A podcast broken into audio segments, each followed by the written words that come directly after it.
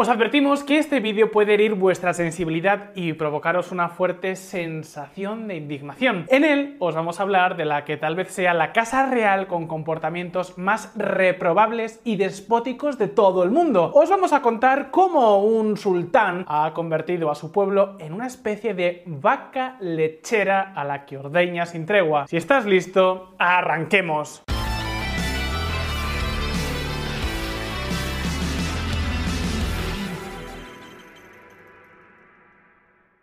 Si os pregunto por un país del sudeste asiático, que no sea Singapur, y que tenga un PIB per cápita similar al de España o Corea del Sur, ¿qué países os ocurre? Seguro que muy pocos habréis pensado en Brunei, o al menos seríais pocos si no hubieses leído el título de este vídeo. Es posible que la inmensa mayoría apenas hayáis oído hablar de este pequeño país enclavado en la isla de Borneo y rodeado por territorios pertenecientes a la Federación Malasia. Al fin y al cabo, no solo es pequeño en territorio, sino también en población. El oficialmente conocido como Estado de Brunei Darussalam no llega ni siquiera al medio millón de habitantes. No es un país muy conocido, pero Brunei es uno de los países con más riquezas en relación a sus habitantes de todo el mundo. Sus reservas de petróleo y de gas son en términos relativos inmensas, y el sultán Hassan al-Bolkiah ha sabido aprovecharlas. El petróleo y el gas natural licuado que también procesan generan más de la mitad del PIB. Además, la mayoría de estos recursos se extraen de su zona económica exclusiva en el mar, con lo que Brunei goza de uno de los entornos naturales mejor conservados del mundo. Suena bien, ¿verdad? Pues esperad un momento, porque ya sabéis eso de que no es oro todo lo que reluce, ni plata todo lo que brilla. Y en este caso, no podría ser más claro. Y es que a pesar de ser un país tan rico, lo cierto es que los bruneanos gozan de un nivel de vida más bien justito. Y eso si hablamos de la cartera, porque si lo hacemos de libertades o derechos humanos, la cosa en este país asiático no es que esté mal, es que además no para de empeorar. Pero dicho esto, estoy seguro de que os han surgido unas cuantas preguntas. Si este sultanato es aparentemente tan rico, ¿a dónde va todo el dinero que no llegan a ver los ciudadanos de Brunei? ¿Qué está pasando políticamente en el país para que, al revés que en la mayor parte del mundo, los derechos y libertades aquí estén en retroceso? Pues amigos, en este vídeo os vamos a responder a estas dos preguntas y os vamos a contar algunas cosas sobre las excentricidades más locas y la deriva más totalitaria del señor sultán. ¿Preparados? Pues bien, viajemos hasta Brunei.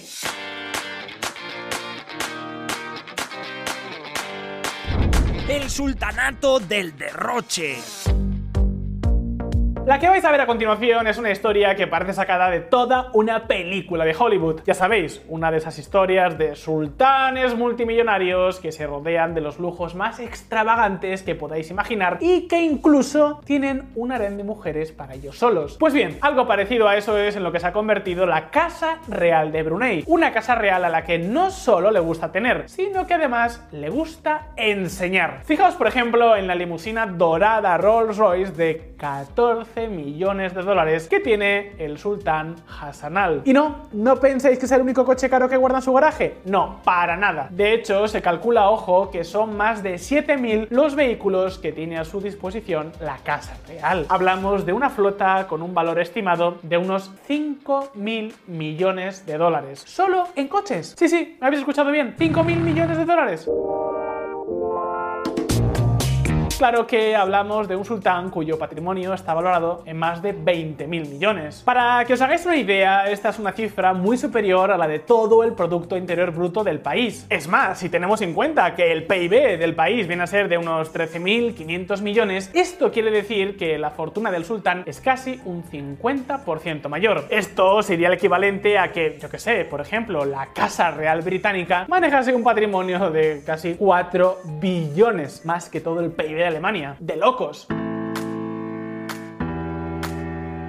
Entre el inmenso inventario que compone el patrimonio del sultán, podemos encontrar 10 yates de lujo, al menos 17 aviones y más de 150 mansiones en 12 países diferentes. Y eso, eso no es todo, porque si no fuese suficientemente muestra de ostentación y lujo, este sultán vive en el palacio privado más grande del mundo. Un palacio que cuenta con ni más ni menos que 1788 habitaciones, 257 cuartos de baño, 5 piscinas, su propia mezquita privada y un garaje para 110 de sus miles de coches, entre otras muchas instalaciones. Por ejemplo, todo el palacio está forrado con 38 tipos de mármoles italianos, granito de Shanghái, cristales ingleses y decoraciones de seda india. En otras palabras, hablamos de un tipo que no escatima en lujos. Para que os hagáis una idea, durante sus días más desenfrenados, cuando era un poquito más joven, se calcula que durante 10 años este sultán se gastó casi 750 mil dólares diarios, y nos estamos refiriendo a dólares de Estados Unidos. Thank you. Claro que no solo tienen bienes de lujo, este sultán también tiene su faceta empresarial. Y por ejemplo, por tener, tiene hasta su propia cadena hotelera. Bueno, técnicamente la cadena de Dorchester Collection es propiedad del Fondo Soberano del país. Un fondo que a su vez depende del Ministerio de Finanzas, que, oh sorpresa, sorpresa, lo dirige el propio sultán Hassanal. Digamos que en Brunei no hay ninguna diferencia entre el patrimonio público y el patrimonio de la Casa Real. Bueno, mejor dicho, en este sultanato el patrimonio público pertenece a la Casa Real. Por supuesto, toda esta inmensa fortuna no solo es disfrutada por el señor sultán, sino también por su propia familia, que por cierto no tienen ningún pudor en exhibir esa riqueza en redes sociales. De hecho, su décimo hijo es toda una estrella de Instagram, con más de 2 millones de seguidores en esta red social. El joven Martín, de apenas 29 años, no se corta un pelo en mostrar sus vuelos en helicópteros, sus lanzamientos en paracaídas, sus paseos en yate, su afición al polo o sus viajes por el mundo en jet privado. Oye, desde luego hay que reconocer que productivos esta gente son un rato, porque madre mía todo lo que consiguen hacer. Es que eso sí que es estirar el tiempo. Pero amigos, por supuesto, no, Visualpolitik no es un programa del corazón. Si os contamos todas estas cosas es simple y llanamente para situarnos un poco mejor. Porque tened una cosa presente. Brunei no es un país cualquiera y su sultán tampoco. Hassan al está considerado como uno de los últimos monarcas absolutistas del siglo XXI y el segundo rey que más tiempo lleva reinando. Solo le supera la reina de Inglaterra. Para que os hagáis una idea, llevan el trono desde 1967. Y ojo, porque no solo es el sultán, también ostenta los cargos de primer ministro, ministro de defensa, ministro de finanzas y ministro de exteriores. Y bueno, quién sabe, igual mientras hacemos este vídeo se ha puesto a cargo de un nuevo ministerio. Vamos, que el gobierno es él mismo. ¿Os imagináis una reunión del gobierno? Vamos, me da que en el ministerio de defensa, de exteriores y de finanzas muy en desacuerdo no están. Porque vamos, ¿cómo vas a estar en desacuerdo contigo mismo? En fin, toda una muestra de lo que significa el poder absoluto. Ahora bien, llegados a este punto, seguro que muchos estaréis pensando, vale, este hombre pues debe ser el típico déspota que se baña en billetes por las noches y tiene a su pueblo muerto de hambre, ¿verdad? Pues lo cierto es que no, al menos no del todo. Y es que el sistema económico desarrollado en Brunei es de todo menos común. Brunei es la definición del libro de un estado de bienestar rentista. Me explico. La Casa Real de Brunei compra la fidelidad y el silencio del pueblo a cambio de ciertos servicios, que por supuesto son minucias en comparación con la potencial riqueza de la que deberían disfrutar sus ciudadanos teniendo en cuenta las inmensas riquezas del país. Pero, ¿cómo lo hacen? Pues fijaos.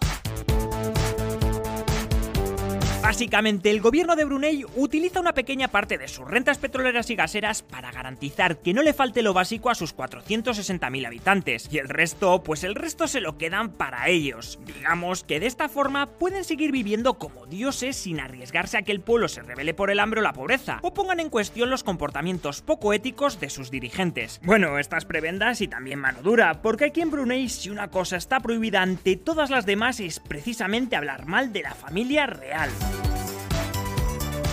Y ojo, porque cuando decimos que los ciudadanos de Brunei reciben lo básico, queremos decir básicamente una vivienda y un coche, que allí están subsidiados con préstamos a tipos bajísimos. También sanidad, dentistas gratuitos, educación gratuita y pensiones de vejez. Incluso tu funeral lo subsidia el gobierno. Eso sí, no penséis en una sanidad o una educación de altísima calidad. Al gobierno le gusta ahorrar. Es una cuestión de incentivos. Cuanto más dinero sobre, más se meten en el bolsillo.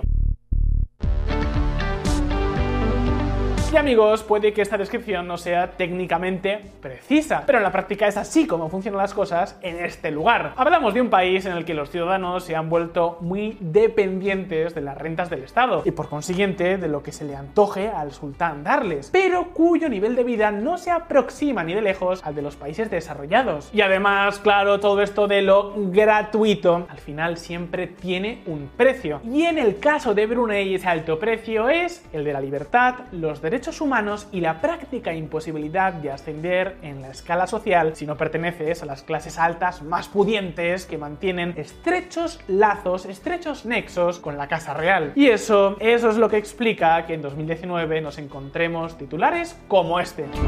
El nuevo Código Penal de Brunei consagraría castigos crueles e inhumanos, advierte la jefa de Derechos Humanos de la ONU. Ahora bien, ¿qué narices está pasando con la política en Brunei para que hasta la mismísima ONU, que siempre se pone de perfil por todo, ponga su grito en el cielo? ¿Qué es eso tan grave que el sultanato ha decidido castigar de forma cruel e inhumana? Pues bien, veámoslo.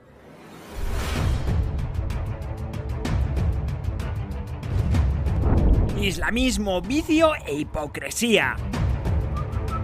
Brunei es un país de mayoría musulmana. Aproximadamente 3 de cada 4 habitantes son musulmanes. El resto se reparten entre una amalgama de cristianos, budistas y creencias indígenas. Pero a pesar de que una de cada 4 personas no es musulmana, el país lleva desde el 2014 introduciendo en su código penal reformas y castigos de la ley islámica, la Sharia. Idea que empezó a rondarle por la cabeza al sultán Hassan al a finales de los 90 y que a la mayoría de sus habitantes no le pareció nada mal. Aunque, visto lo visto, hubiera dado igual. Amigos, ¿queréis saber más sobre maléficas ideas? Pues agarraos a la silla.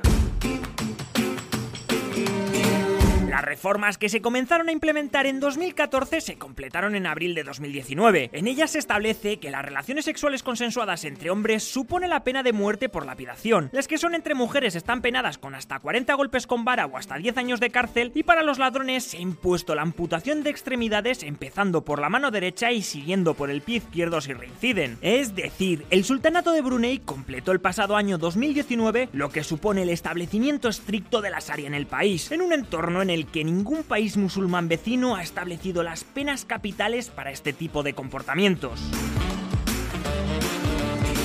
Ya lo veis, de este modo Brunei se ha convertido en el único país del sudeste asiático en imponer una visión estricta de la ley islámica al más puro estilo de Afganistán, Arabia Saudí o Irán.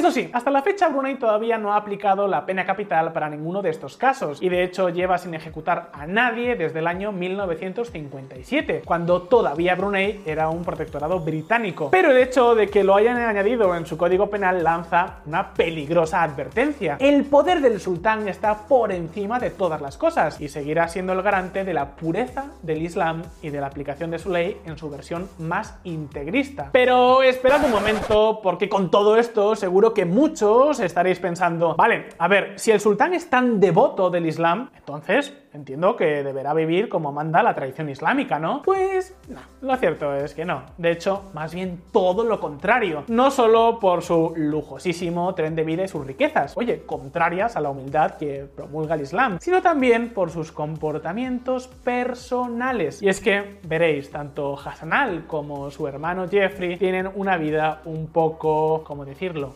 polémica, tan polémica como de sobra conocida en todo el mundo. Por ejemplo, no son pocas las mujeres que han asegurado haber formado parte de una especie de harem personal del hermano del sultán, con decenas de ellas alojadas dentro del recinto del propio palacio y semi-encerradas sin poder comunicarse. Mujeres que en muchas ocasiones también, oh sorpresa, sorpresa, tenían relaciones con el sultán. De hecho, Gillian Loren, una de las que fueran chicas del harén, cuenta su experiencia en su libro Algunas chicas, en donde relata cómo fue su vida por esos lares y cómo las utilizaban y desechaban a su antojo tienen más dinero que nadie. Sé que ambos, el sultán y Jeffrey, se han casado y divorciado en multitud de ocasiones. Es realmente hipócrita. Gillian Lauren. Y es que de hecho no le falta razón. Mientras el sultán de Brunei también impone la pena capital por lapidación al adulterio, él y su hermano han estado corriendo unas juergas locas con decenas, cientos de mujeres occidentales durante años. De hecho, otra mujer, Shannon Marketing, Miss Estados Unidos en el 92, llegó a denunciar al sultán en un tribunal de los Estados Unidos, y al final desestimó la denuncia por su inmunidad como jefe de Estado. Sin embargo, todo esto le sirvió para que se hiciera famosa su historia, en la que relató, por ejemplo, que aceptó un trabajo en Brunei por 3.000 dólares al día, que acabó resultando ser de semi-esclava para el hermano del sultán, Jeffrey, y para el mismo sultán. It is a great pleasure to welcome uh, my good friend, uh, His Majesty the Sultan of Brunei. Pero no penséis que son estos dos personajes los únicos juerguistas metidos en escándalos que suelen terminar siempre con un derroche de dinero, digamos, poco ético. Es que hay más. Otro hermano del sultán, Mohamed Bolkiah, que supuestamente detestaba el derroche de Hassanal y Jeffrey, cuando dejó de ser ministro de Asuntos Exteriores y Comercio en el año 2015, recibió un finiquito de 2.000 millones de dólares sin rechistar. Pero, a ver, ¿quién le va a decir que no a 2.000 millones? El caso es que la opulencia de la familia real y su comportamiento totalmente opuesto al Islam les convierte probablemente en uno de los gobiernos más hipócritas del panorama internacional. Y entonces, si a todo esto le sumamos el estancamiento social por su modelo rentista, la falta de libertades, el incumplimiento de los derechos humanos más básicos y una familia real bañada en riquezas, vicios e hipocresía, lo que nos sale es ni más ni menos que Brunei. Pero llegados hasta aquí, turno para ti. ¿Qué opinas de este curioso sistema por el que las leyes liberticidas se aplican solo a la ciudadanía, pero no a la realeza? ¿Podrá Brunei progresar mientras una buena parte de sus ingresos de hidrocarburos va a parar directamente a la Casa Real? Como siempre, déjanos tu opinión aquí abajo en los comentarios. Y si te ha resultado interesante este vídeo, no olvides darle al botón de like y suscribirte a nuestro canal para estar a la última de todo. Una vez más, un saludo y hasta la próxima.